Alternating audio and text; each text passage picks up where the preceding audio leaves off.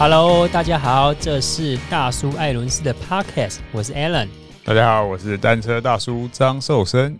他是我们之前在跟翠瓜城主聊到，他买了很多辆的 Smart Trainer。那其实他在二零二零年十二月份有开一个 Smart Bike，Wahoo Kicker Bike。对，他其实他 Smart Bike 也好像买了，这个也是第三台了吧？他说：“我一直在好奇说，用训练台这样子还不够吗？为什么要买那种贵台一台可能四五十公斤的健身车那一种 Smart Bike？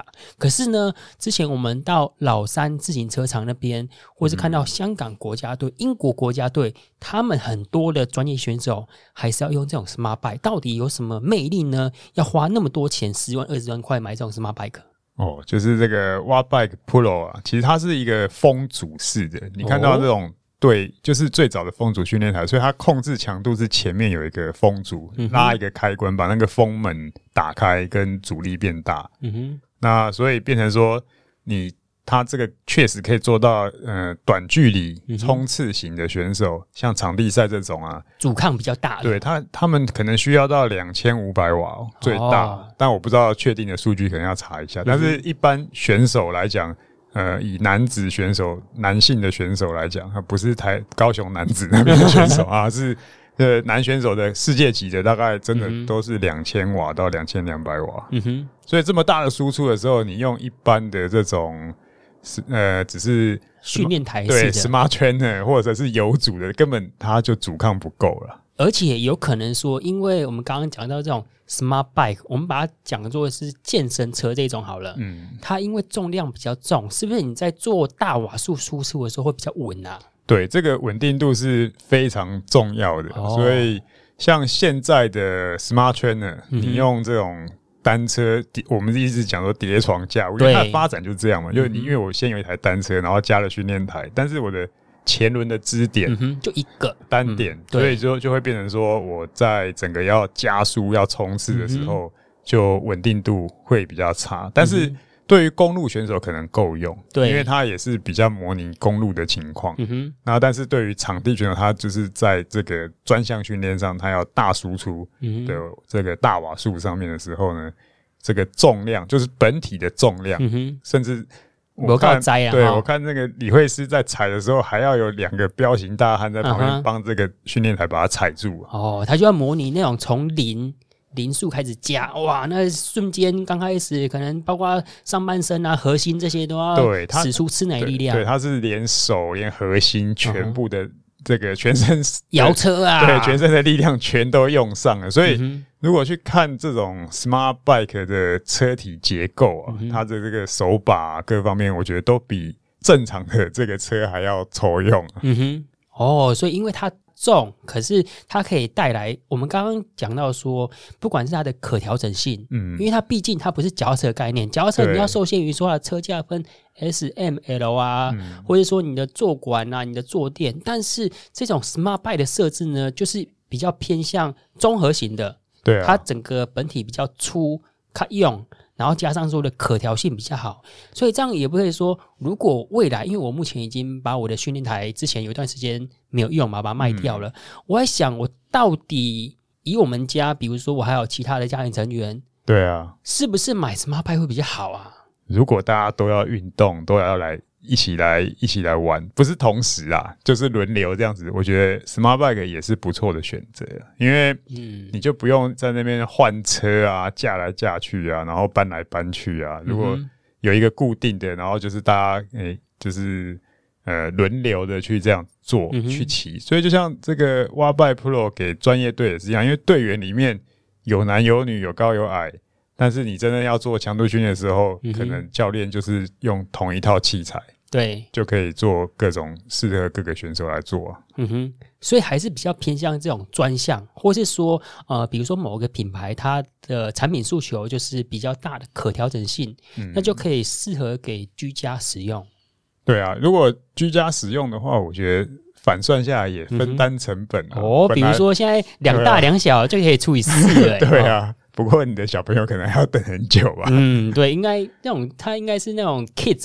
Kids 还不称不上 junior 嘛，那你要成长，可能大概还要五年六年之后，还有一段时间。对啊，特别是我觉得，如果是现以现在小孩子发育还蛮快的，如果到中高年级，嗯、我觉得他们以一般的可调的可能都够得到，都可以有办法骑的。嗯、所以，呃，那个时候又是特别需要放电的时候，然后让他们也可以放电一下，我觉得是不错、嗯。因为我看到。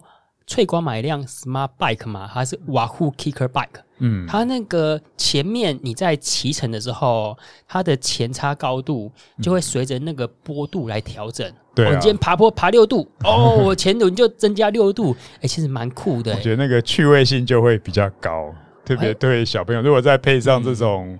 呃，Zwift 的这种软体啊，你你就会觉得好像在打电动，小朋友会蛮喜欢的。嗯，对啊。但是我在想，未来这种 Smart Bike 还有可能加入一些有趣的元素在里面吗？比如说戴一个三六零的 智慧头盔，有没有？就看到，哎、欸，我们今天是实境在骑乘的，超帅超酷的。我跟你讲，现在台湾有一个地方有这个东西，哦、而且是用。Water Bike Atom，啊哈，有六台，啊哈，在自行车探索馆里面。哦，你说在巨大总部隔壁那一间？对，自行车，对啊，探索馆里面，台中这边，它最后，呃，也不是说最后，看你从一楼逛还是二楼逛，就是公路的那一 part、嗯、有一个车队的那边，然后就可以体验。对，然后他确实也戴 VR 的头镜，就是那个眼镜，VR 头盔这样子，对对对，VR 的眼镜让你去看，然后。嗯，如果你因为他们现在还是团体的去逛这个申申请去报嘛，没有基本上没有散客啊。嗯、然后呃，团体去的话就会变得有点可以玩一个团体的团队、哦、的趣味竞赛了。不过说实在，嗯、听说骑完都在旁边，这个真的是高强度，高强度对啊，因为好像听说就是你戴着那个 VR 眼镜之后，嗯、因为看不太到其他的人，然后你只会埋头苦骑。哦，他那个好像模拟的还蛮有趣，就是有环发的这种场景，嗯、然后有冲刺王，有登山王，对对啊，所以这个模式，因为它也是一个算是公开的这种场所嘛，所以各个身高都要符合，嗯、所以我觉得这个就是 Smart Bike 的优势啊。这样听起来蛮有趣的，比如说未来我们就成为实境里面那位人物了，比如说我今天就要成为 Cadel Evans。哦、我就是成为环法赛，哎、欸，我今天要跟那个尼巴里要去竞争这个环法的第一、第二名啊。然后我今天的瓦数原本可能只有呃 FTP 两百瓦和两百一十瓦，我今天变成那个角色之后，我 FTP 瞬间成长到三百、三百四这样子，有没有？我觉得蛮有趣的、欸。现在的硬体应该都够，现在是说软体。如果你像像 PS 五那样子的玩法，嗯、那那种真实感就很像进去角色，然后可以选角，然后有甚至有车队经营。但因为这个部分我觉得目前还是零散的，还没有整合。如果所以主要是软体的部分还没整合好。现在 Zwift 它又是一个独独特的，就是自己的系统。因为以前的话，环法上有一个 Pro Cycling Manager 哦，但是那个又是属于那种战略型游戏。对，如果这两个可以来结合的话，实境加上战略，对，因为就像这些有它有什么 NBA 啊这种这种游戏，你可以选角选队，我觉得那个投入感会更高。嗯，因为不是每个人都是 Cadel Evans，不是每个人都有机会成为民生都尼巴利。啊、但是我们如果今天，但是我可以操控它，操控它，而且自己就变成它，就很像阿凡达一样嘛。对啊，阿凡达我，我可以跑很快，可以跳很高。那我今天进入那个游戏之后，而且还可以训练到我的体能，那我也可以了解到说，骑三百五十瓦的速度爬坡是多快。对，就像目前我们常上一次也跟翠瓜聊，就是他他就是骑着。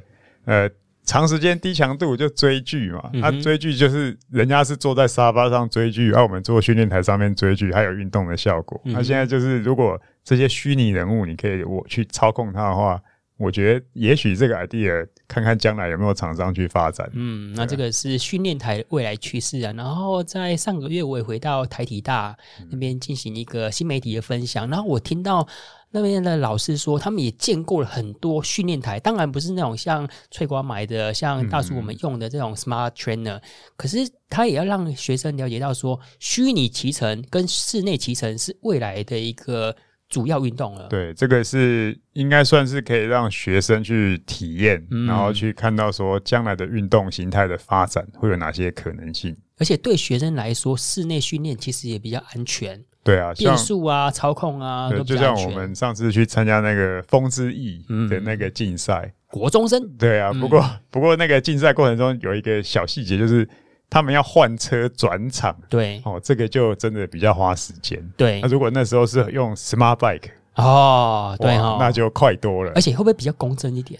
嗯，可能公平性也会高一些哦。嗯，对啊，没错。那关于 Smart Bike，因为毕竟大叔跟我我们两个人碍于财务、碍于预算，还没有机会买到。希望未来有机会可以试试看嘛，对不对？不管是厂商让我们测试之类的啊，我们想要试试看，说 Smart Bike 跟 Smart Training 有什么差异。在这个时候呢，我们就来 call out 我们的训练台，要加两个字哦，购买达人的翠瓜。我们就来 call out 给他，对，城主又要再请他出马啦。没错，好，我们就来 call out 给翠瓜。本期节目由 ASOS 台湾 FSA Topic 赞助播出。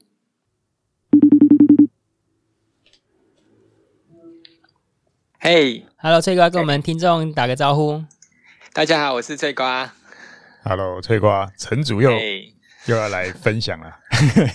翠瓜，我们今天要聊的上一集，我们是聊。Smart Trainer 就是智慧型训练台嘛，然后我们知道说你有买到上一集有讲到 Smart Trainer 已经不能满足你了啊，没错，对，你有买 WA Bike 嘛，对不对？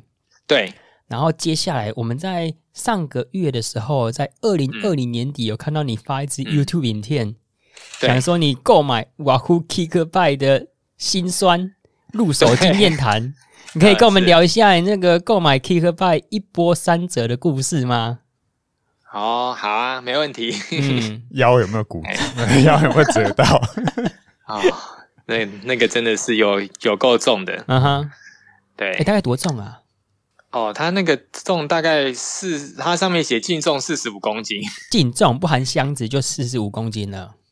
对，其实重点不是说它重不重啊，重点是说它很不好施力啦，不容易搬哦。对，因为它其实就是那个角度不对。我们有时候就是东西其实很重，但是你还蛮好施力的，其实也还可以嘛，嗯、对不对？对对，但是它，它很难施力，所以就真的花好久时间才搬上来。你没有想说找另外一位朋友陪你搬吗？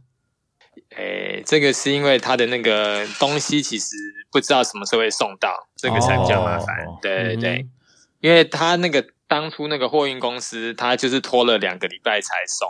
拖两个礼拜，是对，就是，是东西都已经到货了，讲说，哎、欸，那个脆瓜，我明天要送给你了哦。但是呢，中间不知道基于某某哪一些原因，就是晚了十四天，是这样子吗？对，而且那个其实一直都在他们的那个仓库里面。对，嗯哼，他们会打的给你说，翠瓜先生，我们是货运公司，我们不是搬家公司。嗯哼。是这样的概念吗？哦，他他他基本上讲连这个都还没跟我讲啦。哦，反反反正就是一直催他要那个送来，他就他他就一直不送啊。你这个是网购的还是购买台湾的代理商的货呢？哦，我跟你讲，这台原本是没有台湾代理的。哈哈，应该是说哈，台湾其实之前是没有真正的瓦户代理商。没错，没错。瓦瓦护之前的代理商是有点类似什么大中华地区之类的，嗯哼，就台湾只是其中的一个嘛，对不对？嗯，对，所以我当初其实哈，就是有有稍微了解一下，好像并没有要进这一台，嗯哼，对，那所以我后来就是去就就就就就就去找我的朋友啊，对，就是 YOW Bike 啊，对。对，因为对，因为因为因为他有其他的管道嘛，我我就就是跟他预定这一台这样子，嗯哼，哎，后来其实。进来就有取得台湾地区的代理嘛，对不对？没错，对。但是你知道，你已经答应别人要订了，结果你后来又跑这个跑去跟建来订，不是很奇怪嘛，对不对啊？嗯，对。所以我，对，而且这个大概过了一年哦，我不太可能把这个单取消掉啊。过一年，对，哇，对，因为这个订，你讲的一年是说二零二零年底到二零二一年初，还是说从 二零二零年初到二零二零年底呀、啊？这是不一样的概念呢、欸。二、呃。二零一九年，二零一九年大概对啊，十十月的时候啊，嗯哼，对，果然要走在时代的尖端，为我们大家开箱，真是不容易啊。其实你是看到这个喜欢，看到这个东西刚上市，台湾还没上，你就已经开始订购，钱存好了，汇款过去了，这样子吗？呃，其实还没有汇款啊，只是订而已，uh -huh. 就是口口头承诺要订这样子。哦，果然是一言九鼎。对对，不不过我跟你讲，Kicker Bike 等一年啊，其实像这种 Smart Bike，它刚开始刚出的时候，基本上都是要等蛮久的。嗯，那前期还都是概念吧？是，像、嗯、像比如说那个，像比如说那个，就是挖 Bike 啊，阿唐嘛，也是一样。嗯、我大概等了大概半年。嗯哼，对，哦、嗯。刚问一下，就是上一集我们聊到你有挖 Bike Pro，所以也有挖 Bike Aton。对，你两台都有。对，哦，不简单，不简单。所以，他你现在的 Smart Bike 就有三台了。Smart 对啊，Smart Bike 就有三台。对啊，这个也可以聊一几个训练那个购买指南呢。嗯，对，这个这个这这个真真的可以啦。我过几天还要去人家的那个家里去开他的那个那个 Stage Bike。哦，对，那又是一款新的，对啊，是，对啊，我因为因为我想要。多多加了解一下，就是大家的功能有什么不一样的地方。嗯哼，对，嗯，好，那我们回到回到瓦呼 Kicker Bike 这边，对，怎么样一波三折？嗯、对啊，后来就是后来就是他东西终于来了嘛，对不对？嗯哼，然后就是要找时间送来啊，就是。我，但是我那时候就是在上课啦，所以我没有办法在他他的那个时间，嗯哼，所以我就跟他讲说，那就只有礼拜五可以送来这样子。对对，但是他礼拜五那天没有送来，然后他等到了下个礼拜五才送来。我想说，哇，这个他是真的那么一直执着在礼拜五就对了，他中间都没有任何的沟通联系，对，中间完全没有任何的讯息，就好像是这台已经不见了这样子。嗯哼。对，那当然有人是跟我讲说哈，他可能是希望你要自己跑到那个货运公司自己去搬呐、啊。我想说，怎么可能？嗯哼，对，你这台哥哥可是从腰拜那寄过来，还是从美国寄过来的呢？诶，其实我的猜想啦，因为腰拜可它的管道，嗯哼，所以应该是腰拜可从它的那个管道之中寄来台湾，嗯哼，就直接到货给你这样。对，然后这就直接到货这样子。嗯哼，嘿，不过当然啦，其实前面会讲这么多，是因为哈，我是想自己开箱啦，所以才会搞这样子。对，哦，如果我当初知道这个东西真的很重，当然我其实之前就知道很重啦，不然我其实之前可能就会请他们先煮好，就直接送来就好啦。嗯哼，对，但是因为那因为因为其实呃那几天其实天气都不是很好啦，会下雨。嗯哼，那种那那对那种东西其实很很很担心，就是说会淋雨啊什么的。嗯哼，电子设备对，哎，所以所以其实也算刚好啦，就是呃，他搬来的那一天是完全天气很好这样，嗯哼，所以他有先帮你看一下时辰，他有先帮我看一下天气，对，哎，嗯，所以你目前这三辆 Smart Bike 总价就已经超过三十万了，呃，其其你如果要这样讲是没有错，嗯，对，嗯哼。哎，所以这个有算在我们之前有有 讲过的那个一百五十万，是不是？哎，对，哦，不简单，不简单。那我们讲一下 Smart Bike 在骑乘上的差异，因为你目前总共有三辆嘛，对。然后讲到说 Watt Bike 的 Aton 跟 Watt Bike Pro 以及这一辆 Wahoo Kicker Bike 有什么差异呢？我们可以聊一下，就是第一个是骑乘体验，第二个就是功能上的体验、嗯、科技上的体验有什么差异呢？诶，其实我觉得，当然，就自动调阻力这个地方的话，那个 Watt Bike Pro 是没有的。嗯哼，嗯，对，那另外两两台都有。嗯哼，所以其实厂商应该就是最新出的那种训练台，就是那种 Smart Bike，应该都是，反正那种自动调阻力算是那种标配的嘛，对不对？对，对啊，这是第一个啦。然后第二个当然是说。诶，其实这三台都可以跟那个 Swift 的整合在一起。嗯哼，就是其实 Swift 都可以抓得到他们的功率这样子。嗯哼，嘿嘿，那个其实像那个 Bike Pro 啊，它虽然其实出的非常的早，嗯，它其实比那个 Swift 早非常的久。对，但是它竟然还可还可以支援用支援用蓝牙的方式。对哦哦，它竟然还可以支援用蓝牙的方式跟那个超前部署啊。对啊，对啊，对啊，哎，所以对，所以所以所以其实这三台其实都可以跟 Swift 的整合在一起。对，不过我可以理解你用这个 Bike Pro 之后，然后转换成新一代这种可变阻力的。毕竟 Bike Pro 听起来是给那种很专业训练在用的，那它也是一个功率的精准度的标杆。那换到这个，可是我觉得你有 Aton 之后，为什么还要换？还要再多买一个这个 Kicker Bike？诶、欸，其实那个 Kicker Bike 主要就是因为它可以，它可以像那个 Climb 的一样，它可以就是自动的模拟那个坡度的仰角这样子。嗯，这个也是现在目前 Smart Bike 其实没有的。嗯，我其实基本上讲，应该有百分之九十的原因，应该就是因为这个功能啦。那是因为你先用了 Climb，觉得 Climb 的效果很好，然后对，就想要把这个也整合进来。对。呃不不呃不过基本上讲，Climb 本身它还是要就是有一个车架就架在上面嘛，对不对？嗯，对。那个因为我其实实在是很担心说那个车架这样子上上下下会不会有什么问题这样子。哦。对，但是如果是那种它如果先天本身就支援的话，应该会更更为就是平平滑平顺这样。果然是从要从叠床架屋走向完全整合啊。对，要完全整合。嗯，那我们问一下，比如说。Kicker 加上那个 Climb，以及说 Kicker Bike 这两个骑起来会有差异吗？嗯，其其实如果要老实讲的话，哈，那个那个 Climb 本身其实还是相对之下路感还是比较好。哦，对它，对它就是因为毕竟基本上来讲，你还是骑真的车子嘛。嗯哼。而且真的车子就有一个特性，就是它其实会有链条啊。嗯。对，你有时候在骑车的时候会有感觉到链条，然后还有换挡啊什么的。嗯、那对那个 Smart Bike，其实它的它的换挡你是感觉不太出来的。虽然它有模拟啦，但是没有真的车子，没有没有办法像真的车子一样那么像这样。嗯哼，嗯，对。不过 Smart Bike 的那个换挡，我觉得蛮有意思的。然后 A P P 就直接可以设定，你要是二乘十速、十一速、十二速都可以设定，嗯、然后齿比好像都可以设定。对，而且它还有刹车。嗯、但是你你这个设定跟真正你有比对过，这个差异会很大吗？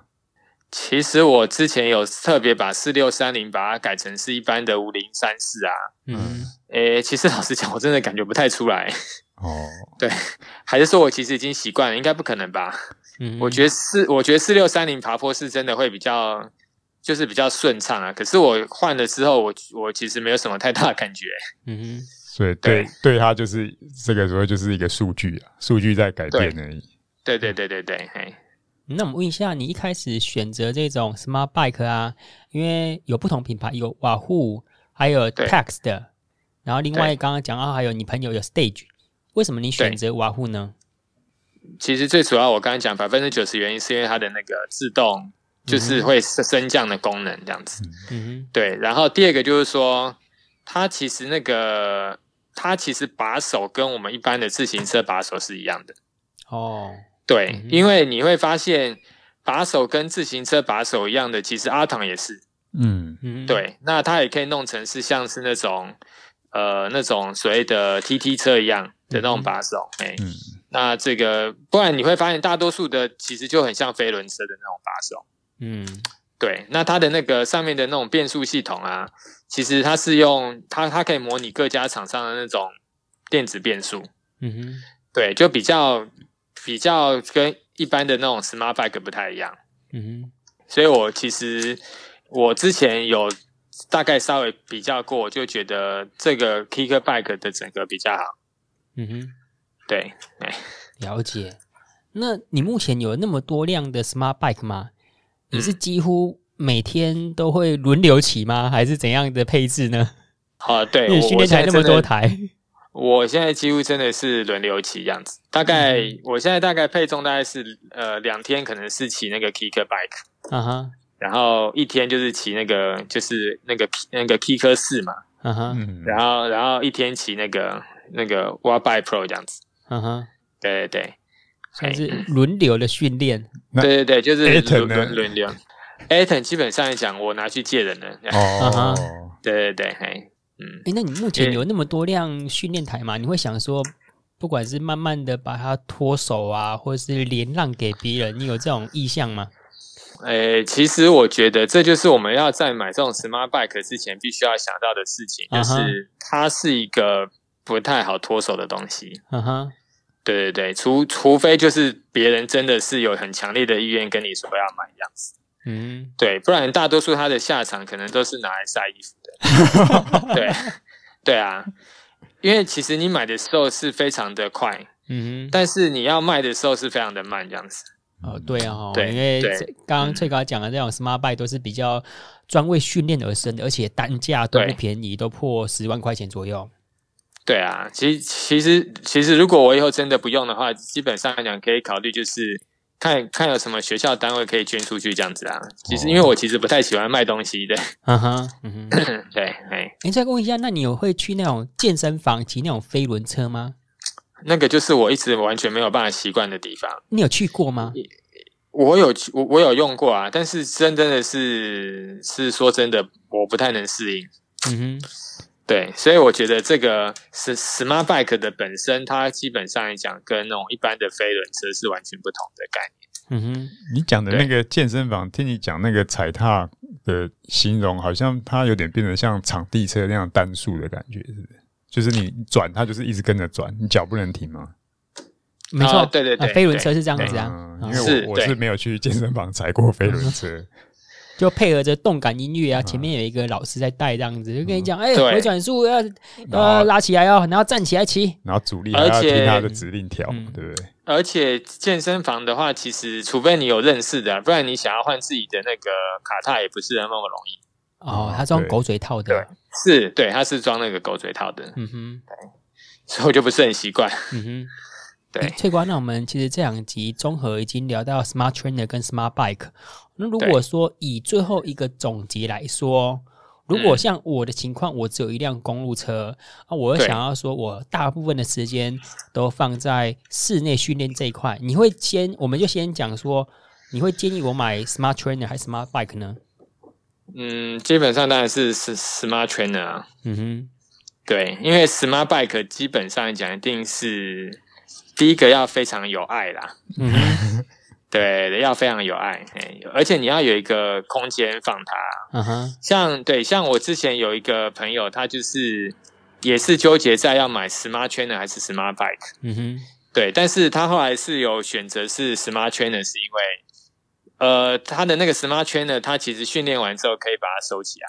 哦，他们家空间不是很大。对。可是 Smart Bike 就一定要有一个足够的空间放在那边。嗯哼，嗯，对，所以这个一定要非常有爱啊。对，一瓶的话，大概要一瓶的大小，然后以台北来讲，光这一瓶地就要好几十万了。嗯，那 Smart Bike 有没有一些？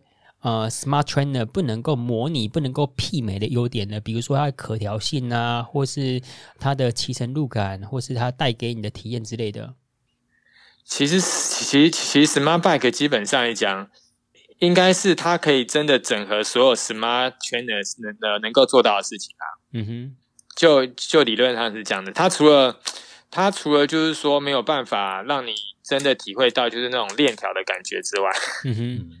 对对对，所以所以为什么像阿唐他本身是有链条，嗯哦，就是因为他可能想要保持那个链条的感觉在上面这样，嗯，嘿嘿，就是他要更更呃让你的那个骑车的路感跟一般真的自行车一样这样子，嗯哼，对，呃，有些人会很在意说他的那个，比如说我们那个卡踏，就是他的那个距离，那那那那种那种问题之类的啦，嗯哼，对，那。其实我觉得，你如果对那些就是稍微坐宽呃坐高啊，或者是那个呃，它它本身那个卡踏的宽厚啦，就是稍微改一米那种什么一厘米，你都会觉得改很多的话，那其实你可能不太适合 Smart Bike，对不对？嗯哼，嗯，对你可能还是那种对你的敏感度实在太高了，这个可能也不太适合，嗯、因为 Smart Bike 再怎么改，它还是没有办法跟你的真实的自行车一样。嗯，对，但是它的一。但是它基本上讲，因为它是那个呃，它是跟你的那个可以随时去更改错章有很大的关系啦，所以它其实基本上一定要是符合大多数人的一个需要。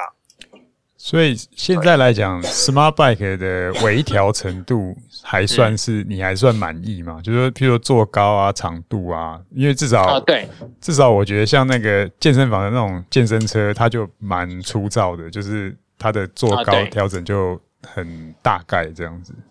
呃，其实大其实大多数基本上来讲，就是只有调坐高而已。哦，对对对，其实那那我其其实我会买那个 Kick Bike 还有另外一个原因啦，大概百分之十的原因就是因为它可以按照你 fitting 的数据嗯，然后利用它的那个软体去帮你去设定它的那个座舱这样子。而且，对啊，上上次你有聊到，就是有点像浮动式的一个 fitting，身体状态都可以随时再去做一个小的修正。对，所以我就在想说啊，可惜那个都还是要手动，对不对？嗯，我我我觉得厂商如果真的有一天想要做出一个功能，对对对，就是你把那个资讯全都输入进去，按一个按钮，它就噔噔噔，就是 把那个对。电八项电动可调座椅，对对对对，哦，它那个马上坐高，因为其实其实老实讲，你有调过坐高，那种就知道，嗯，你有时候你觉得调到几米，你其实老实说，你都还用尺去量啊什么的，哦。对，然后你会发现奇怪，我怎么量的跟你量的那个又那个数据又不太一样，嗯，这个标准又没办法定。对对，那个标准又没办法定，哎，所以我这个这也是我在调那个座舱比较麻烦的地方。嗯哼，对，因为我其实不太容易调出就是跟我的那个车架一样的那个座舱这样子。嗯哼，因为不同把手啊。哦，对 对。哇，所以你也算是蛮要求蛮精度要蛮高的。对，是因为我因为我后来发现，其实，诶，如果是 Smart Bike，它真的还是没有办法要求的这么高啦。嗯，除除除非你的那个握把也是都换成你现在自行车架的握把这样子。嗯哼，不过我觉得反反过来想，就是像 Smart Bike，如果一个家庭里面有两三个人要用的话，好像还不错，就可以分担掉那个成本。对对对对，所以我这个。之后几天要去那个帮人家开那个那个 stage bike，就是他们家就是有比较多人要骑这样子。哦，对，因为它可调性比较快，比较好，所以可以让更多人快速的适应。对，嗯，而而且通常这种机器，老实说都还蛮稳固的啦。嗯哼，除就是除非你真的去乱搞它，不然、嗯、不然你会发现它其实可以用蛮久的。嗯哼。好，OK，那我们大概了解到 Smart Bike 的选购指南。嗯，好，那我们这一集非常感谢翠瓜加入我们的专访。嗯，好，谢谢，谢谢翠瓜，谢谢，谢谢，谢谢，好，拜拜。他说我们连续两集跟翠瓜聊了 Smart Trainer，就是训练台以及 Smart Bike 这种训练车的选购啊。如果你现在想一想，以你从零开始，你会怎么买呢？从零开始，嗯，我觉得我还是会从这个训练台开始，因为毕竟自行车还是一个，就是自己已经有这个车嘛，就顺着叠床架屋的叠床架屋，慢慢的架上去，嗯哼，无敌铁金刚，对啊，就是头手脚慢慢的组合上去，对啊，这样子，呃，可以试看看，有兴趣了之后再再做一个决定，不然的话，我觉得光听这个。呃，翠瓜的分享，我觉得买 Smart Bike 不是你决定要不要而已，对，那个过程中还甚至运送、配送、搬运，哦、这些都好像都需要考虑诶，还占空间呢。对啊，那个一台又几乎是没有办法收折的情况，都快要占一平了。那如果说，我相信我们的听众大部分是北部，嗯，北部里面你看又生活。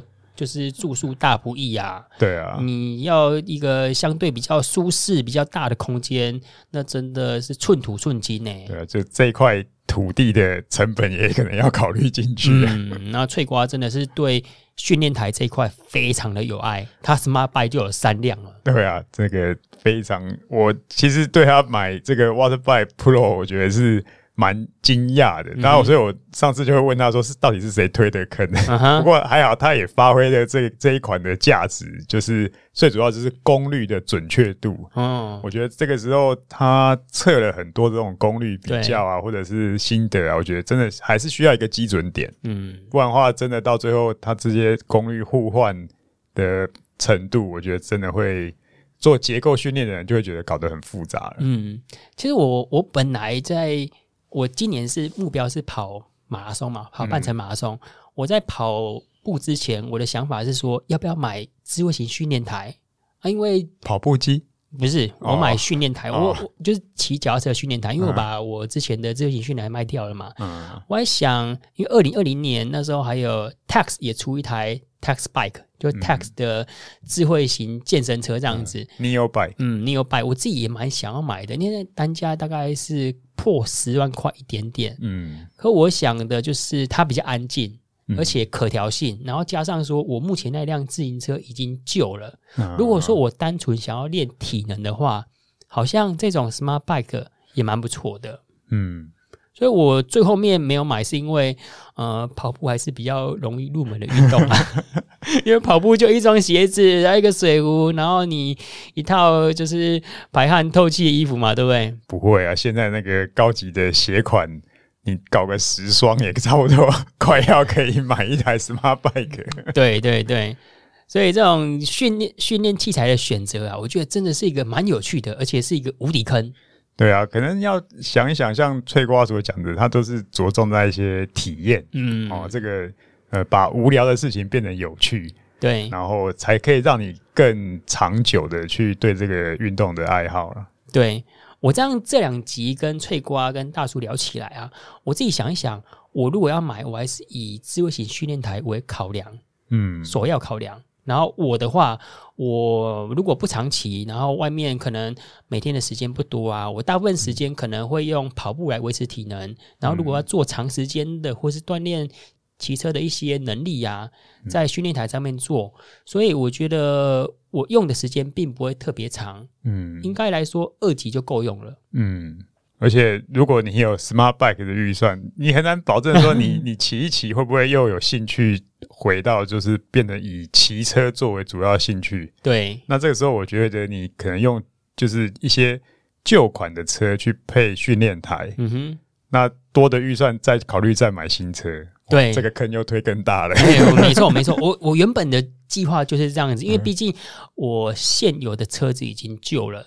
为什么说会是旧呢？虽然说它的外形还是很新，但是这个旧的规格的车用在训练台上面是没有差异，没有差异啊。对啊，对啊，因为我们那台车子没有碟刹，也不能够装宽的胎哦，所以它对于现在新的趋势，跟说不定在今年会不会整个 Shimano 都走车速了，我们真的都不知道。对啊，但是这种车款，我觉得大家其实是很适合把它当成你。嗯架在训练台上，你就不拆它，然后就拿拿着，就是固定踩台用。这样子其实对于这个 Smart Bike 的消费的成本来讲，就会降低许多。除非真的是，除非说你家里就是大家都要骑，然后很多人就是共享、共摊这个成本。对，那这样的话，可能就是才去考量说 Smart Bike。嗯，没错。好，那我们。关于训练台以及训练车的话题就到这边。嗯，感谢你的收听。那如果你想要听什么主题呀、啊，可以在 FB 搜寻“大叔艾伦士”，或是透过 Podcast 留言告诉我们。我们下次见，拜拜。拜拜。